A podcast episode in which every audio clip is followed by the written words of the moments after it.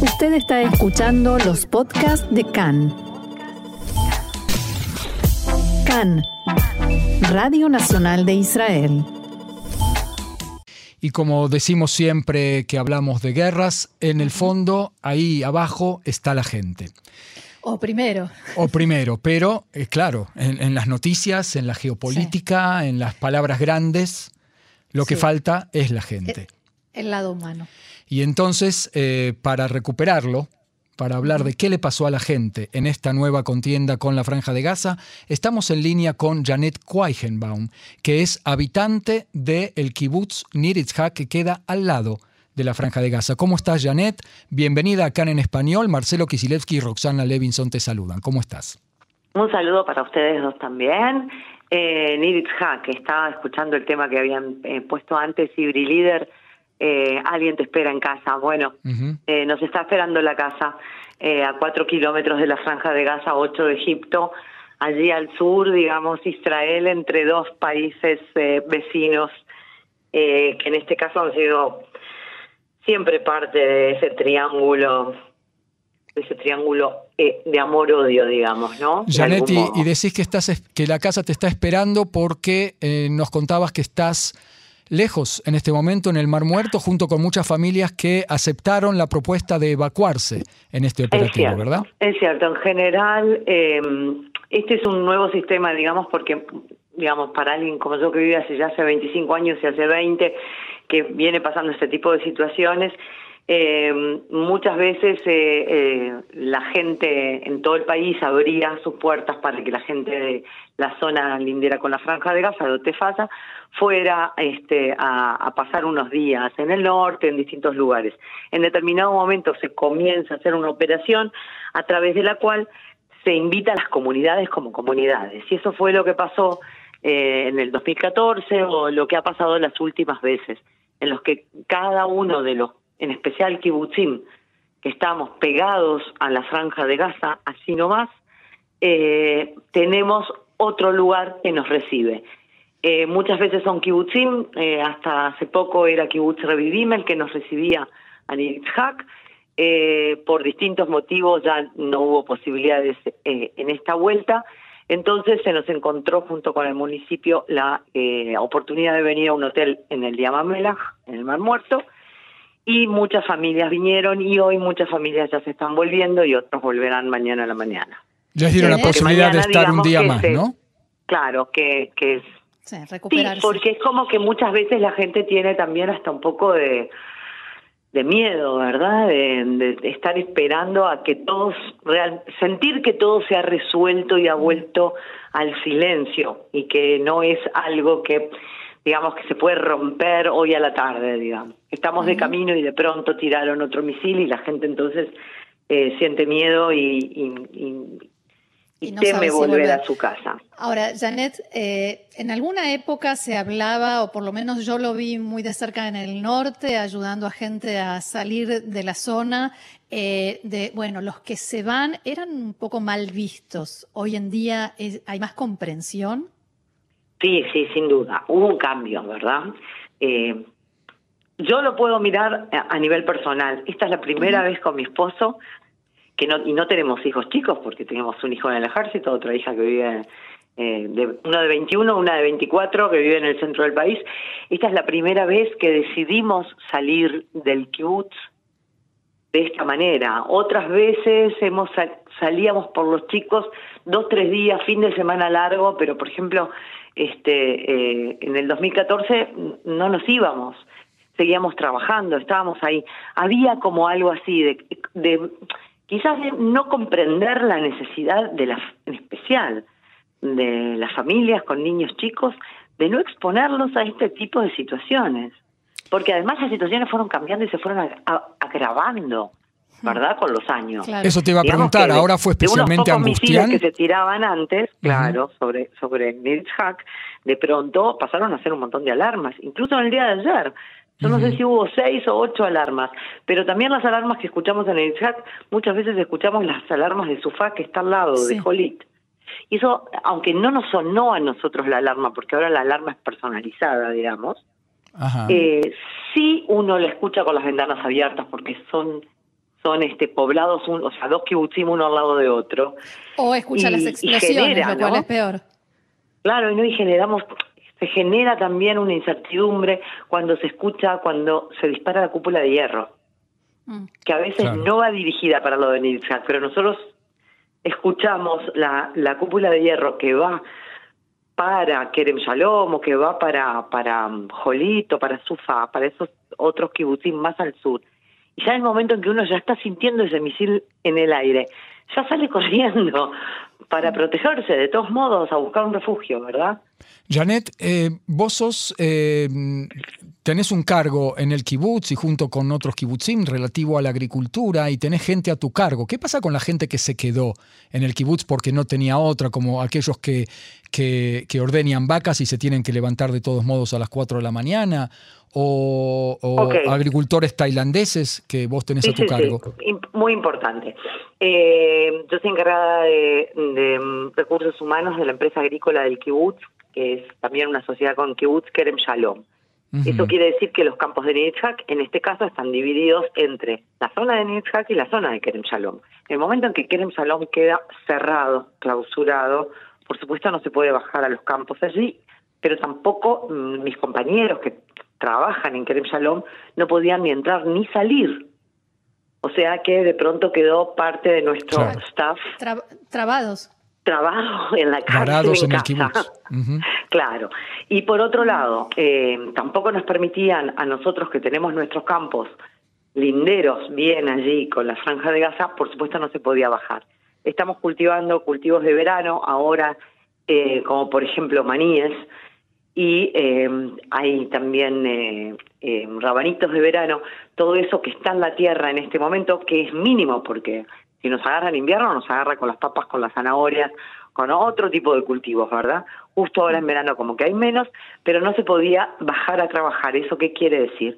No se podían hacer las preparaciones que se estaban haciendo para los cultivos, que serán esos cultivos de invierno que empiecen cuando termina eh, después de Rosh Hashanah, en septiembre, ¿verdad? Fines de septiembre y eh, tampoco se permitía cuidar estos cultivos abriendo eh, el agua, por ejemplo, todo el sistema de riego. Uno no, hoy día no alcanza con abrir el sistema de riego por computadora. También a veces hay que salir a revisar que determinadas cosas estén funcionando bien. Hablarnos de la gente, Janet. ¿Qué pasa con estos trabajadores que son extranjeros, no entienden el idioma?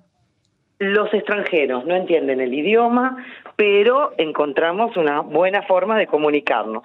Uno, algunos de los trabajadores tailandeses que tenemos son trabajadores que ya han pasado alguna que otra vuelta con nosotros, ¿verdad? Ya han estado el año pasado. Sin embargo, teníamos un grupo de seis nuevos que trabajan, algunos en el tambo, otros con nosotros, eh, en los cultivos y otros eh, recogiendo naranjas, por ejemplo. Entonces, esos, de esos tres equipos, el equipo que trabaja en el tambo siguió trabajando en forma normal. ¿Cómo les explicamos? Una de las cosas, armé un sistema esta vez. Eh, aprendí de que si hago la traducción de los, eh, digamos, de eh, determinados mensajes, como entrar ahora en un cuarto de seguridad, o se puede salir, o salir pero, pero estar en las cercanías de cuartos de seguridad, todo ese tipo de mensajes. Y yo los traducía antes al tailandés y se los mando y los tengo listos. Ellos me contestan no en inglés o con un emoji, ¿verdad? Con el Google, ¿no? Con Google Translate. Con el Google Translate. Con eso nos ¿Te acordás alguno? ¿Eh? ¿Te acordás alguno, Janet? Y una de las cosas, por ejemplo, que yo les pongo es ahora entrar en el, en el eh, cuarto de seguridad, ¿no? y entonces después me mandan eso un dedito para arriba. Claro, vos no, no lees porque es en el alfabeto tailandés, no, no, no, entendés cómo se dice. Difícil, difícil. Eso yo les mando, se puede salir y del otro lado me aplauden, por ejemplo. Esa fue nuestra forma de comunicación. Interesante también eh, que sí entienden, que sí transmiten a sus compañeros. El año pasado, en mayo, no sé si recuerdan, que habían muerto muy cerca de nosotros trabajadores tailandeses. Bueno, eso generó que la embajada de, Tailandia. Y también eh, Picuda Oref de pronto se dieran cuenta, claro, se dieran cuenta que tienen que tener todo este material que, se le, que está en hebreo o que está en inglés o que está en árabe, también en tailandés. Entonces, cuando empezó toda esta situación, recibimos todo tipo de mensajes y este como explicándoles cuando se tienen que tirar al piso y taparse eh, la cabeza con las manos si están en el campo, por ejemplo, o correr a un cuarto de seguridad, cuánto tiempo tienen que esperar. Todo ese tipo de cosas salieron esos mensajes ya hechos como pequeños pósters y los mandaron a través del WhatsApp y a, y a través del WhatsApp se los pasamos a ellos también. Siempre hay un trabajador que es el que se encarga de recibir este tipo de información y pasar al resto, ¿verdad? Eh, muchas veces el que entiende más hebreo, sí. Janet, eh, se habla de una sensación diferente o de un sentimiento diferente esta vez porque Israel tomó la iniciativa y no como en eh, oportunidades anteriores y demás. ¿Cuál es tu sensación en lo personal de esto que acabamos de vivir? Lo que acabamos de vivir, digamos, los tres primeros días uno estaba como decimos en castellano, en ascuas, ¿no? Así como arriba, esperando a ver qué pasaba. En determinado momento, eh, la idea era, eh, nosotros todos sabemos qué pasa cuando vuelan misiles, cuando suenan alarmas, para dónde hay que salir corriendo y cuánto tiempo tenemos, y qué es lo que va a venir después. Cuando estábamos en esta situación de incertidumbre, no sabemos qué es lo que va a pasar. Quizás no hay nada peor que no saber que estar esperando. Estamos hablando de los días en que había restricciones, las rutas estaban cerradas, esperando algún atentado de la Jihad Islámica, pero no, no llegaba ese, ese golpe. No llegaba. Y tampoco la represalia israelí, ¿no? Así es, entonces uno iba a salir de Niritzhak, por ejemplo, y si ibas para la derecha, que es la zona que va para la, la zona de Egipto, eso quiere decir a Kibbutz, hasta Kibbutz Kerem Shalom, no podías pasar por la ruta. ¿Por qué? Porque estaba estaba la amenaza de que nos tiraron eh, un misil antitanques. Y si queríamos ir para el lado de Beersheba no había ningún problema, podíamos salir. Sin embargo, si queríamos llegar a Tel Aviv había que hacer una gran vuelta, ¿verdad? Todo tipo de situaciones, no había trenes. Eh, parte del transporte público llegaba solamente hasta Yitzhak y no seguía, por ejemplo, para, para, para el resto del sur y de los poblados más al sur. Eh, toda esa situación eh, era muy tensa, estábamos todos esperando y una situación muy rara y no se sabía bien qué pasaba. Entonces, en el momento en que Israel, como yo digo, patea el tablero, mueve la primera ficha, eh, bueno, ahí... ¿Un alivio? ¿Qué, sintieron? Claro, fue un alivio, porque aquí dijimos, bueno, acá esto va para adelante, ya sabemos lo que hay que hacer, la gente con, con las familias, con niños chicos, enseguida se fueron. Digamos, la gente no está esperando que se tire el primer misil, ¿verdad? Ya empezamos a prepararnos y además hay que tener en cuenta que durante todos esos días, en los cuales los tres días previos a ese viernes a las cuatro y cuarto de la tarde cuando Israel ataca, todos esos días a nosotros nos dijeron no se puede bajar al campo, por ejemplo. Claro. No se podía ir a trabajar. Ya estábamos neutralizados, digamos, todos los agricultores, que estamos pegados, que en general somos todos los kibutzim, que estamos pegados a la franja de Gaza, ¿verdad? Todos nosotros no podíamos bajar a, los campos, porque estaba la posibilidad de que tiraran desde allí. Zonas determinadas estaban cortadas, por lo tanto, si las carreteras están cortadas, eh, mucha gente tampoco puede ir a trabajar, tampoco puede venir a trabajar. Tenemos trabajadores que vienen de Sterot, que vienen de Netivot. ¿Y ahora vuelve la sensación de que en cualquier momento puede pasar algo o esta vez es diferente? bueno, digamos que eh, sí, siempre está esa sensación, ¿no? Digamos, la, esperanza es lo último que se pierde. Bueno, eh, es cierto, pero por otro lado todos son, tenemos muy claro que esta vez eh, el Hamas se mantuvo en su lugar, digamos, y dejó, la dejó sola la yihad islámica, ¿verdad? Le dijo, bueno, vos hiciste esta guerra, nosotros no la queríamos, ahora, ahora ténganse a las consecuencias. No nos ayudaron. Pero eso no quiere decir de que mañana el Hamas o el Hezbollah no nos vayan a tirar de vuelta, ¿verdad?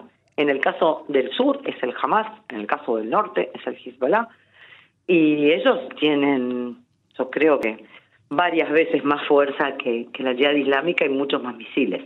Eh, había que verlo. Eh, en, el día de ayer estábamos hablando de cese al fuego, pero esto parecía, ¿no? Eh, vamos a liquidar toda la comida que hay, ¿no? Porque no, no nos puede quedar para mañana porque se pudre, de ambos lados, sí.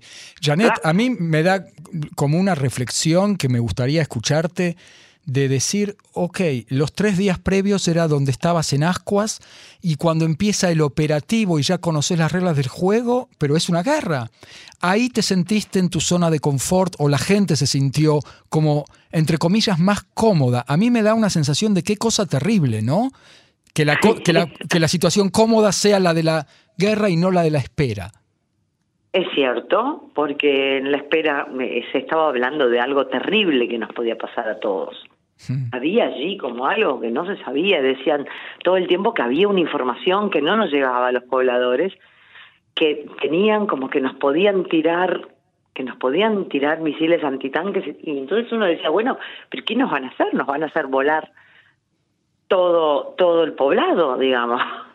¿No? Como que era una sensación, nos van a tirar una bomba atómica. ¿Cuál, cuál es? ¿Qué es lo que a, a qué le tenemos que tener miedo? En el momento que empiezan los misiles uno sabe a qué tenerle miedo sabe cuáles son las reglas de fuego. Eh, es, muy terrible, ¿no? Eso, pero es cierto. Parece ser de que cuando uno sabe, está más tranquilo. Ahora, abundan las opiniones y todo tipo de expresiones de no, no tendríamos que haber eh, parado, o sí, o hay que derrocar al jamás, hay que volver a entrar a la franja, hay que. Eh, ¿Qué opinás vos? ¿Qué esperás vos? Bueno, yo sé, no, no hice carrera militar, ni siquiera fui al ejército porque llegué casada y grande, pero digamos que eh, yo no veo que Israel lo logre de esta manera. Yo no, a mí no me parece que se va a lograr la paz a través de la guerra. Eh, cuando dicen hay que reventarlos a todos, ¿cuál es la solución? Cortar la franja de Gaza y hacer una isla, ¿no? Que flote en el mar, no entiendo. Digo, no, son como cosas muy lógicas. No vamos a borrar a la franja de Gaza, no la vamos a borrar ni a la gente, ni a los eh, eh, ni a los terroristas, no, no lo vamos a hacer. Eso está claro, porque eso sería como lo único, una especie de Hiroshima, ¿no? Y Nagasaki, tirar una bomba atómica y borrarlos.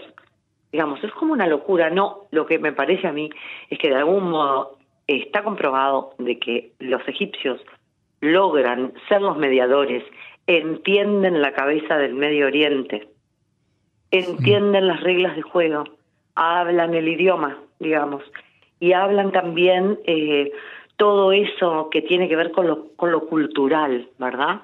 Con cómo se manejan las cosas en el Medio Oriente. A mí me parece que eh, gente que viene de otras partes no lo ha logrado hasta ahora porque justamente no logra entender a nivel cultural eh, con quién estamos hablando, ¿verdad? Entonces, así me parece que las últimas veces hemos visto que Egipto ha logrado ser mediador y ya lo hizo el año pasado, lo vuelve a hacer este año, son los mediadores y, y bueno, habría que trabajar ese vínculo, ¿verdad? Lograr que Egipto fuera el mediador entre Israel y eh, los grupos terroristas para tratar de ver de qué manera podemos tener una especie de convivencia eh, pacífica. Muy bien. Mm, yo no hablo de amistad, no hablo de volver a ir a la franja de Gaza como iba la gente en los años 80 a la playa y todo ese tipo de cosas. Eso me parece ya más difícil, más raro, más eh, me parece que hay más utópico, pasó, pasó en determinado momento. Lo más loco de todo esto es que muchísima gente en la franja de Gaza tiene hambre, quiere venir a trabajar a Israel. Nunca habían estado mejor que cuando trabajaban en Israel, ¿verdad? Y no se los deja. Porque bueno, eh, eh, tener a la gente contenta implicaría que quizás no votarían por el jamás. Claro. Bueno, eh, Janet, nosotros vamos a volver a, comunicarnos contigo seguramente en el futuro. Espero que no sea por estos motivos, sino por motivos un poco más optimistas, por ejemplo, ¿no? Para hablar de economía y la agricultura en Israel y su situación. Con gusto. Eh, Janet eh, eh, habitante de Niritzhak, ahora en el Mar Muerto, tomándote un día más de descanso de toda esta tensión y esperando días mejores, nosotros te queremos agradecer muchísimo estas reflexiones y este paso por Cannes en español. Un abrazo, muchas gracias a ustedes y bueno, estamos en contacto. Que nos, que nos encontremos, nos encontremos en el aire en situaciones más festivas y más agradables. Brindamos por eso. Shalom, shalom. Muchas gracias.